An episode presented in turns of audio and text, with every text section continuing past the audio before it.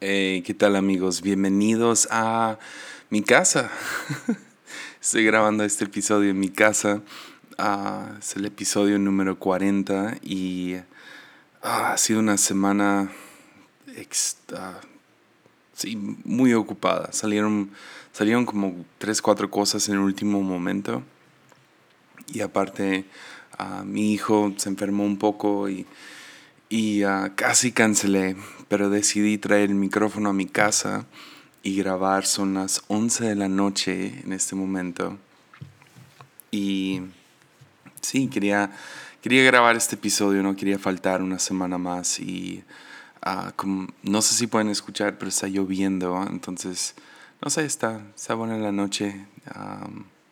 ya se acabó un poco del caos personal Mañana vamos a tener nuestro campamento de niños, entonces ah, espero que Sawyer esté bien para, para mañana. Hemos estado orando, lo llevamos al doctor hace rato y parece que todo bien. Ah, es una simple, sí, un bicho en el estómago o lo que sea.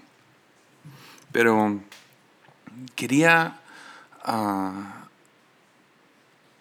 quería, quería hacer este episodio especialmente por un punto que voy a tocar. Yo les, voy a decir cuál, pero ha sido un tema recurrente en los últimos tres, cuatro días.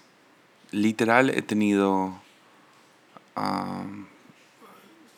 cuatro, cuatro conversaciones donde me acuerdo claramente que sí, que, que contesta esta historia o más que nada este punto o este punto de vista acerca de la historia. Entonces, ah, fui a mis archivos de, de predicaciones y encontré una predicación donde medio hablé de esto. Entonces, quería medio darles la predicación y medio darles un vistazo a, ya, si me atrevo a decir, cómo veo el fin del mundo.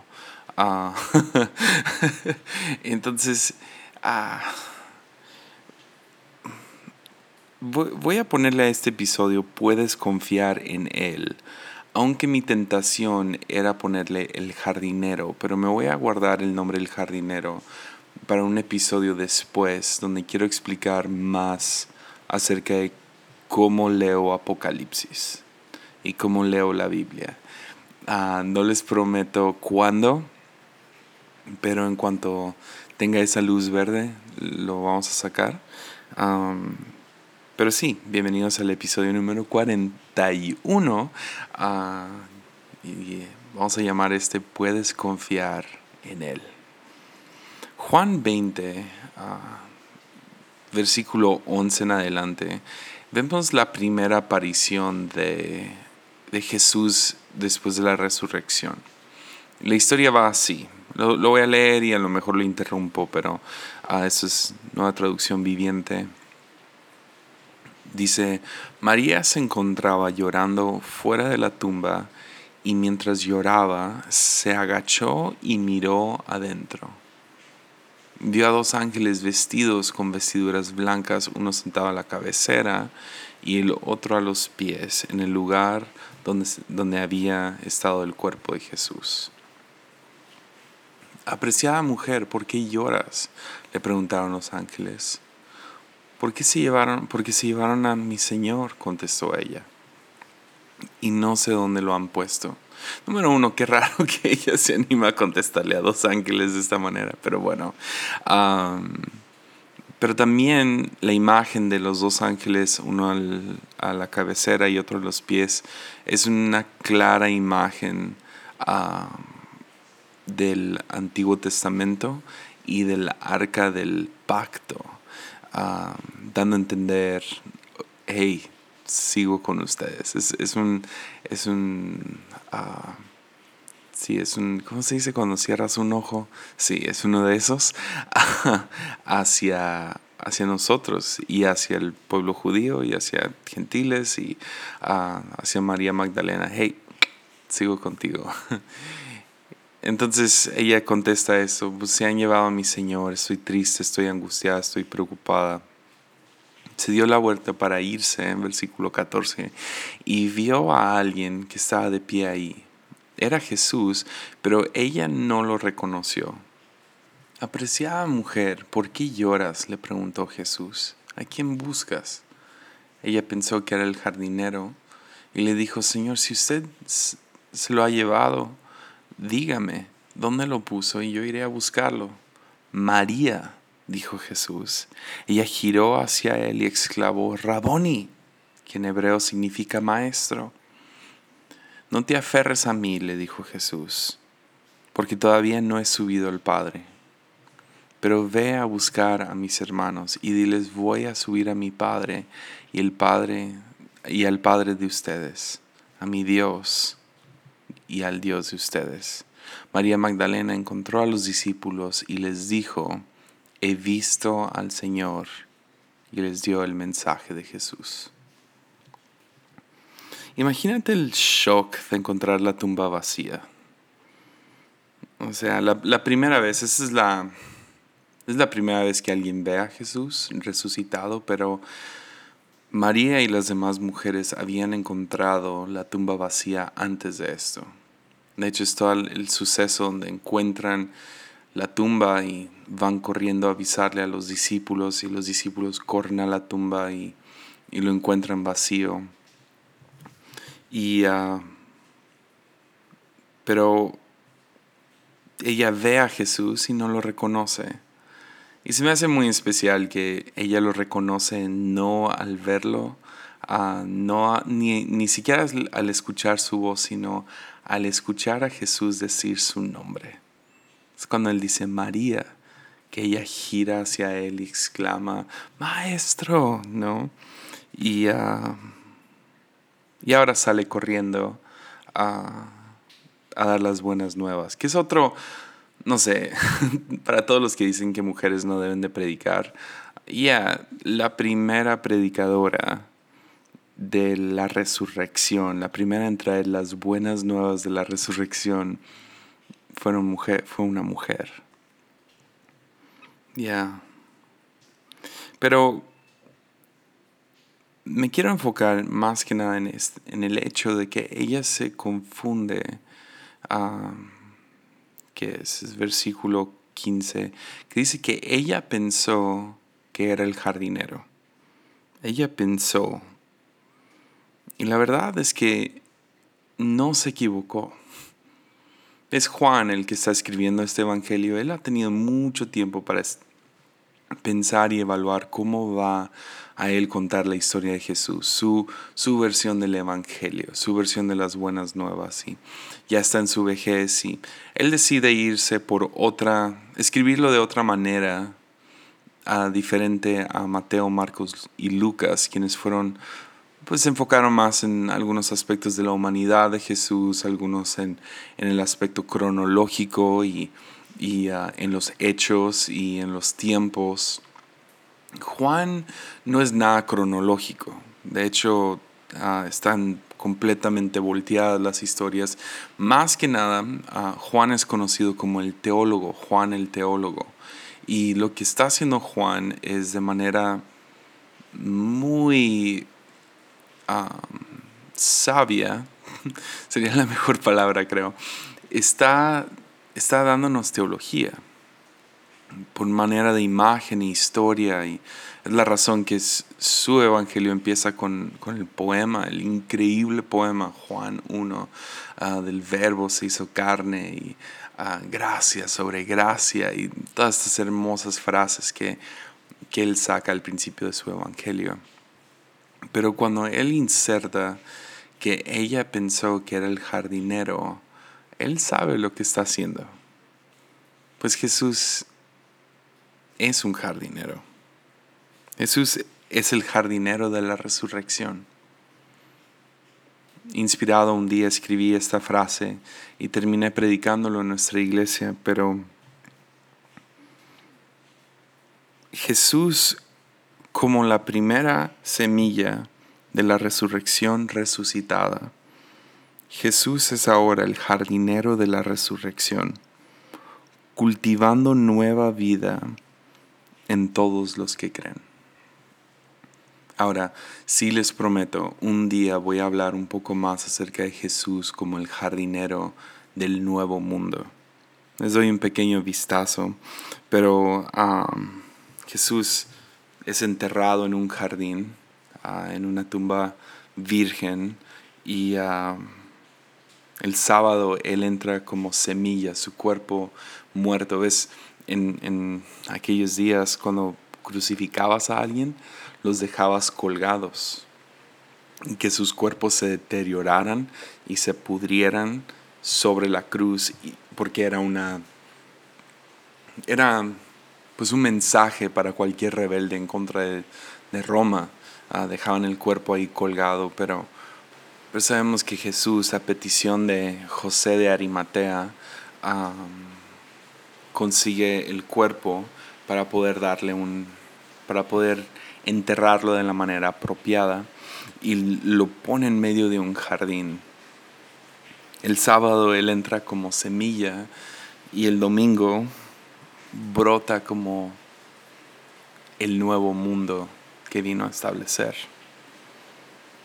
Ves, el primer Adán tenía, tenía la tarea de tener un jardín y ahora el segundo Adán, Jesús, no va a fallar el tender este jardín. Es Cristo resucita y así siendo una semilla brota el nuevo mundo resucitado. Entonces déjenles pongo una vez más esta frase y les prometo un día voy a expandir mucho más en esto. Pero Jesús, ah, como la primera semilla de la resurrección resucitada, Jesús es ahora el jardinero de la resurrección cultivando nueva vida en todos los que creen. Es, Jesús es jardinero y tú eres lo que está cultivando. Tú eres lo que está atendiendo. Si tú eres creyente, tú eres una planta de la resurrección.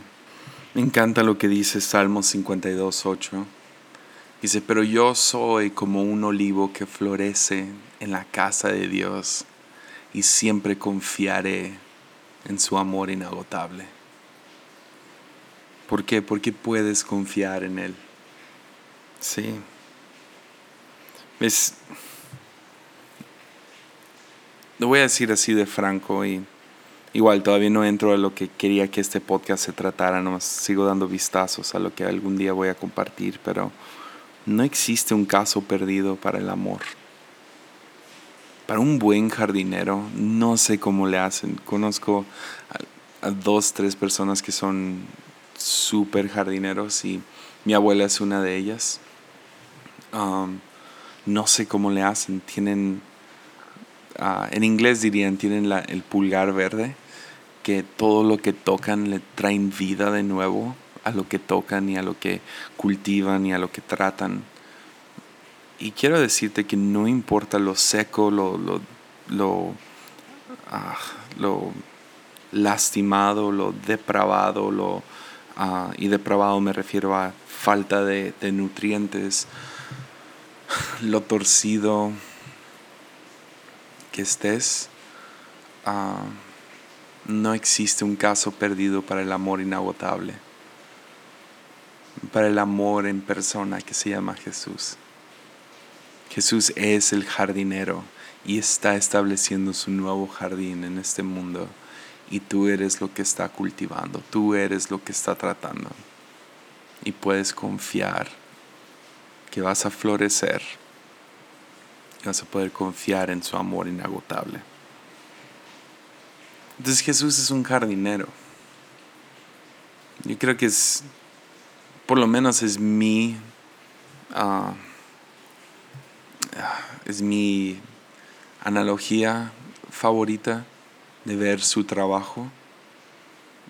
Más que ser un abogado, más que ser un banquero, me gusta la idea de un, jardinero. Porque ves, a veces la analogía de Jesús como abogado, y yo sé que eso es presente en la Biblia, pero a veces es frío, es, distante. Banquero no tiene nada que ver con el dinero, lo cuenta y ya. Y, ah, pero un jardinero invierte su vida en sus plantas. Los toca, los, los, los trata. Y quiero empezar hablando acerca de cómo Jesús trata sus plantas. Y si nosotros somos lo que cultiva en esta analogía que estoy llevando, tú y yo somos sus plantas.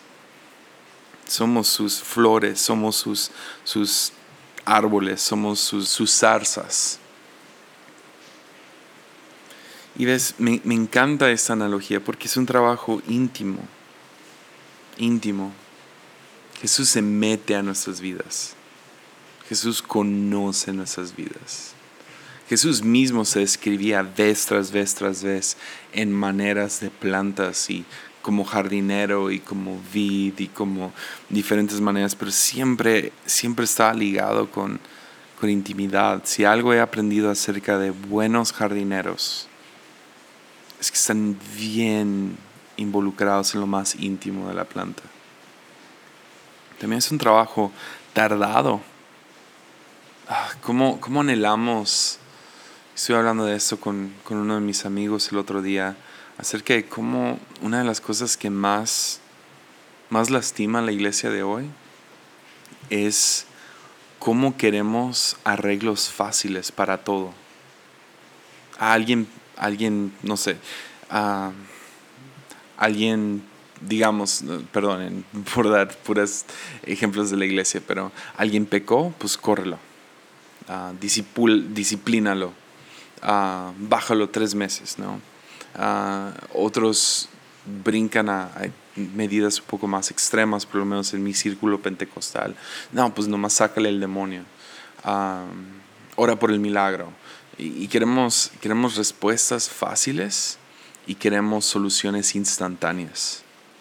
Pero lo que me gusta de la analogía de Jesús como jardinero es que va a tomar tiempo. Toma día tras día tras día, un poco atención tras atención tras atención, tiempo, más tiempo, más tiempo, más tiempo. Esta intimidad constante sobre un periodo largo de tiempo porque el trabajo de un jardinero es tardado. Una planta no se sana de un día para el otro. Y luego también, ¿sabes qué me gusta de un jardinero? Yo nunca los veo limpios. Porque meten sus manos a, a la tierra, al lodo, al, al, al... Es un trabajo sucio. Te ensucias la ropa, te ensucias las rodillas, te ensucias las manos, ensucias tu frente sudor y tierra. No sé, hay algo muy hermoso acerca de ver a Jesús y el trabajo hermoso de la salvación. Que no nomás es un momento frío, un momento de, ya, tus deudas son canceladas, ya. O, ah, ganamos en la corte. No, el trabajo de la salvación siendo un trabajo, no sé, como que la pregunta que si la salvación se pierde o no se vuelve completamente irrelevante el momento en que Jesús es un jardinero que está atendiendo sus plantas, ¿no? Porque ¿cómo puedes decir que una planta ha sido salvada o no? Pues hasta que los frutos lo den a conocer. Ya.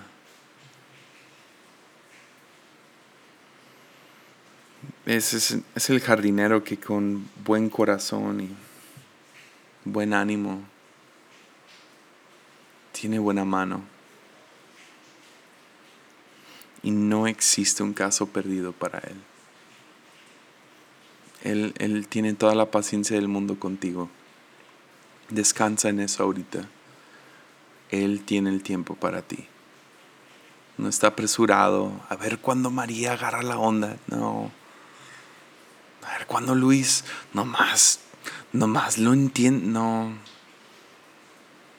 Está, se toma el tiempo. Él sabe que es sucio y es íntimo. El trabajo de tu salvación, el trabajo de hacerte nueva criatura, de irte salvando poco a poco, Es un trabajo íntimo, tardado y sucio. Que me lleva a otro punto acerca de un buen jardinero. Y eso es lo que, no sé, tenía en el corazón compartir. Y se ha vuelto un cliché, la verdad, pero creo que tengo una cosita que quiero, no sé, compartir al respecto. Pero es que el jardinero, un buen jardinero, poda. Ya. Un buen jardinero poda. Y si tú quieres ser una buena planta, tú quieres ser una persona que da fruto, tú quieres ser una persona que ah, es obvia su salvación, es, verde, frondosa, plantada a un lado de un río, que florece en la casa de Dios, que siempre confía en el amor inagotable. Necesitas pasar por, por la poda. A veces el, el jardinero tiene que sacar sus, sus tijeras y empieza a cortar, ¿no? Empieza y, temblamos, las plantitas temblamos y empezamos a, pensar, no, nos va a matar, nos va a quitar todo lo que más, lo que más queremos, pero pues estamos sobrecrecidos. Ya, a veces cuando la planta se vuelve muy, digamos que su orgullo crece un poco, ah, se, empieza, me, me encanta el término pavonear como que, nos, volvemos presumidos y, nos jactamos mucho de nosotros mismos, ah, ya, tiene que llegar y empezar a cortar ese ego. ¿Para qué? Porque no le importa qué tan impresionante te ves, él quiere ver el fruto. No importa qué tan grande seas, quiere, quiere, ver el fruto. La, la, poda ah, mi definición de una poda de parte de Jesús el jardinero sería que la poda es la dolorosa experiencia de pérdida. Ya, déjalo digo una vez más. Poda es la dolorosa experiencia de pérdida. Pero la verdad es que el chiste es que florezcamos no solo que crezcamos. Ya. Porque a diferencia de opinión popular, no todo lo sano crece. yo diría todo lo sano florece. Ya. Porque no todos están diseñados para crecer. Y salgamos de la analogía o de la metáfora de una planta, no todos los humanos están diseñados para ser grandes. Yeah. Pero estamos diseñados para florecer, dar fruto. Ah, está bien, a lo mejor tú no vas a cambiar el mundo, pero puedes ser un ejemplo del mundo cambiado. Yeah. Yeah, y eso, uff eso a veces vale más. Vale más en el reino. Ya. no, lo, no lo había dicho de esa manera, pero me gustó. Y sabes qué? También a veces cosas muy enfermizas crecen. No todo lo que crece significa que es sano. Piénsalo, hay, hay muchas cosas muy enfermizas que crecen. Rápido en mi, en mi patio crece, crece la maleza mucho más rápido que el pasto. Entonces a veces el chiste no es crecer. Está bien, no, no hay problema con crecer, no hay problema con, con que haces algo. Yo estoy muy feliz que este podcast, por ejemplo, ha crecido mucho en su audiencia y todo eso. Pero el chiste no es cuánta gente escucha eso, el chiste es que dé fruto. ¿Sí me entiendes? Entonces, a veces, a veces no nos toca cambiar el mundo, llevar ese estrés sobre los hombros. A veces el, el chiste es simplemente ser el mundo cambiado. Hacer un vistazo de qué significa ser parte del jardín que está cultivando Jesús. Ya. Entonces, eso es a lo que quería llegar. La poda es la dolorosa experiencia de la pérdida. Hace, hace tres años, bueno, déjame mover más atrás. Tomé el grupo de jóvenes de nuestra iglesia cuando yo tenía 19 años.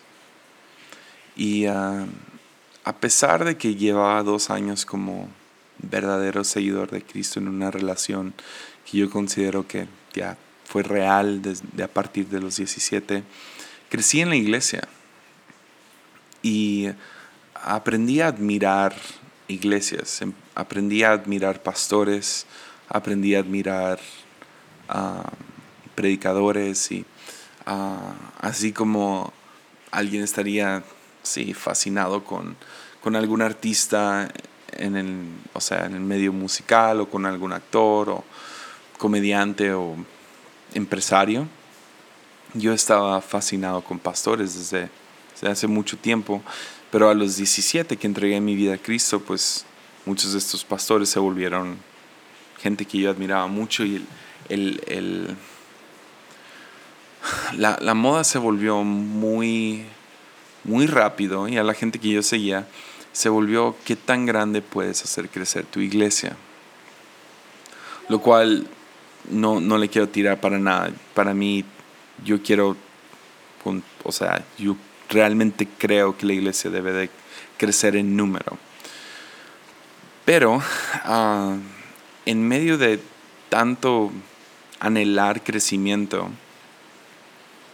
poco a poco empecé a notar ah, mi desprecio por ministerios pequeños. Ah, no sé si desprecio es la palabra, pero me entiendes. como que, ah, ¿qué tan grande es tu iglesia? Y si no era más grande de tal número que yo tenía en mi cabeza, ah, es que eh, no le están, no están haciendo buen trabajo, es que las iglesias tienen que crecer y tienen que crecer cientos y miles a la vez. Entonces yo tomé el grupo de jóvenes anhelando ver crecimiento. Me acuerdo entrando al principio, ah, el, grupo, no sé, tenía unos 70 personas. Uh, 70 jóvenes viniendo y rápido yo empecé una como que campaña entre los líderes y predicando los, los sábados y diciendo queremos llegar a 300, 300 es la meta, 300, 300, 300. Y por como tres años empujé eso. Pero duro, no, no entienden cómo. Y luego de la nada, me di cuenta que no se trataba de hacer crecer el grupo, sino disipular a los que ya teníamos. Desarrollar líderes, predicar mejor. Um, y no nomás predicar mejor en estilo y vestirme bien, sino predicar contenido bueno. Entonces en el 2010 ah, fueron dos años ah, de esto. Ah, también tuve una experiencia muy fea con uno de los jóvenes que terminó transformando cómo, cómo ministraba y he contado esa historia antes para los que me han escuchado contar la historia de Buba. Ah, esa fue. Y completamente lo rendí empecé a enfocarme en líderes y discipulado y pasar tiempo con gente y hacer actividades como, como grupo y como familia y desarrollar relaciones. Y lo de la nada un verano que era cuando más feo era el grupo de jóvenes porque bajaban los números mal ah, y era un tiempo muy difícil para mi ego.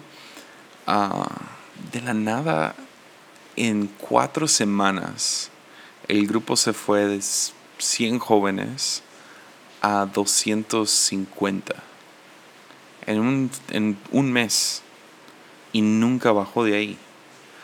Al final de ese año tuvimos una reunión con más, con más de 400 personas. El próximo año, en 2012, tuvimos otra explosión de, de gente viniendo y aparte tuvimos nuestro, nuestro congreso de jóvenes al cual llegaron a 1.400 personas. Y luego el próximo año cambiamos el grupo a viernes en vez de sábado, nomás por unos cambios ahí que sentimos de, de parte de Dios. Y luego el grupo creció como a 500 estables por un rato. Y fue así, el, o sea, un boom que no tenía ni idea de, lo que estaba pasando. Fue, fue una locura. Ah, sinceramente volteé atrás y yo no tengo idea de por qué creció y cómo creció y quién invitó a quién. No, fue una locura. Fue cientos de jóvenes viniendo a la iglesia cuando dejamos de intentar hacerlo crecer, que es lo más irónico, ¿no? Ah, y luego dejó de crecer. Ya. Ahí medio se mantuvo y luego bajaba y regresaba ahí.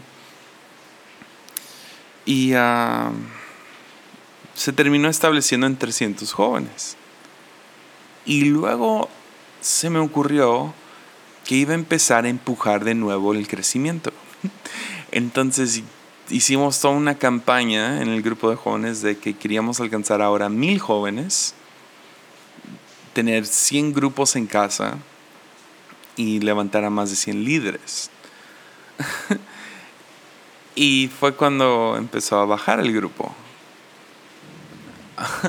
Llevábamos, uh, yo creo que dos años, ahora mis tiempos están muy mal, pero uh, esa racha de crecimiento duró, duró unos dos años y luego dos años bajó. Total terminé durando ocho años y en un año antes de dejar el grupo de jóvenes, bueno, unos nueve meses, Dios me habla en un elevador. Me dice, ya terminaste. Tu tiempo anda normal se acabó. Y uh, regresé, lo platiqué con mi esposa, con, con mi pastor, que es mi papá, uh, y decidimos que entregar el grupo de jóvenes a Alvin quien es ahora el pastor de Anormal.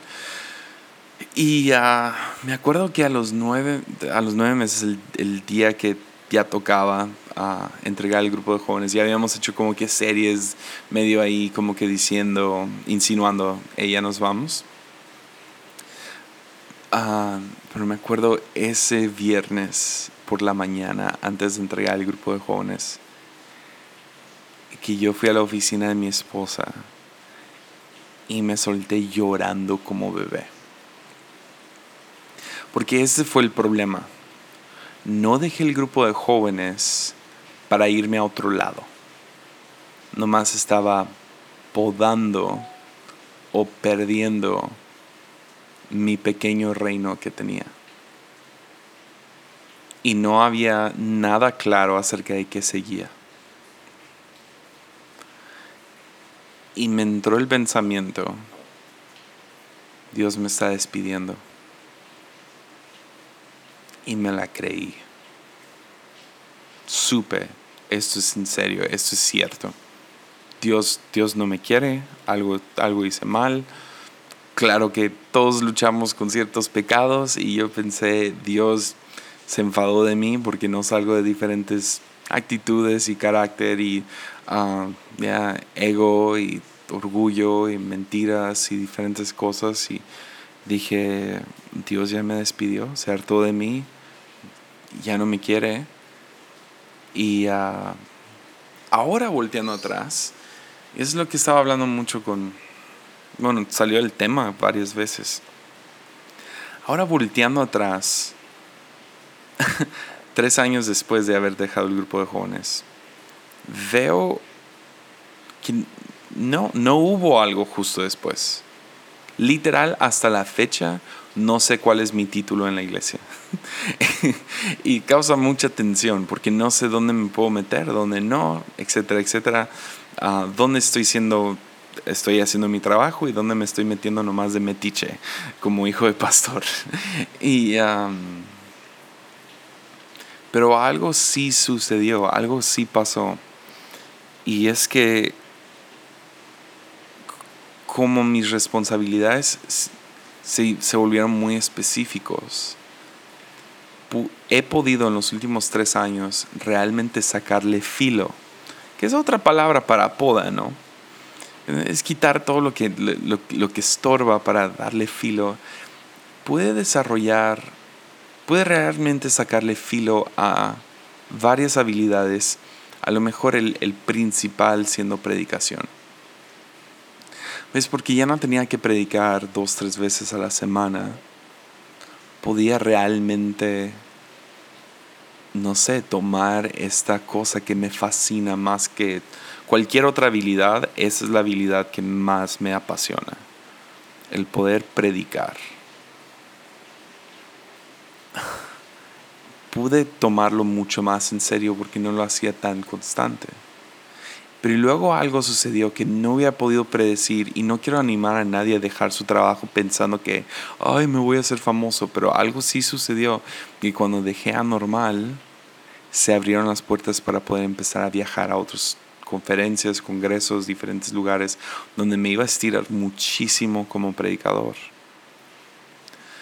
Y ah, fue interesante ver que Dios al podar una área, que a lo mejor traía ego, a lo mejor ya era tiempo que lo tomara el próximo, o sea, Alvin. A lo mejor era porque Dios quería que le sacara filo a dos, tres habilidades. A lo mejor porque un día quería que sacara este podcast. Porque no tendría esto si tuviera que predicar dos, tres veces a la semana, ¿me entiendes? Entonces vi como Ahora, yo creo que va a haber podas mucho más fuertes en mi vida, no creo que el de pastor de jóvenes va a ser el más fuerte, pero es un ejemplo de cómo a veces Dios remueve cosas sin darte algo más grande, porque quiere sacarle más jugo, crear más espacio para dar fruto. Más bien así, déjalo digo así. A veces Dios quiere matar tu reino para que participes en el reino que Él está construyendo. A veces, a veces tiene que podarte a ti para darle espacio a otros en este jardín que está cultivando. Déjalo digo así, así de simple, como, como buen árbol, digamos me he dado cuenta en los últimos tres años, y ahora volteando hacia esos tres años y volteando hacia los tiempos como pastor de jóvenes, como pastor de jóvenes, lo que otros disfrutan más de mí, de donde gente toma y come, vienen de los tiempos de poda. Ahora, esa no ha sido la única poda que he tenido en mi vida, es nomás un ejemplo para para contar. Pero si de alguna manera u otra tú disfrutas este podcast, o si me has escuchado predicar en vivo, o en el futuro si se abren más puertas para otras cosas que tengo en mi corazón, la mayoría de mis mensajes, la mayoría de, de cómo comparto, cómo hago ciertas cosas, cómo me comporto, he notado que las cosas que gente más disfrutan de mí nacen o brotan o florecen de los tiempos que Dios permitió que yo perdiera algo. Pero a veces toma unos años darte cuenta, meses, años, lo que sea, que me lleva a mi punto principal puedes confiar en Él. Aquel que comenzó la buena obra en ti la irá perfeccionando todos los días. Eso incluye poda. Que Él te va a podar. ¿Por qué? Pues porque quiere traer frutos que otros puedan disfrutar de ti. Si siempre, si todo en tu vida es éxito, éxito, éxito, te prometo que no le caes bien a nadie. No sé, hay algo acerca de poda que nomás nacen los frutos más deliciosos de nuestras vidas. Paciencia, templanza, sabiduría, amor, testimonio. Ya. Ya. Es un trabajo tardado, es un trabajo íntimo, es un trabajo, ya, es un trabajo sucio. Y para nosotros es tardado, es íntimo, a veces duele cuando saca esas tijeras, pero puedes confiar en Él. Ánimo.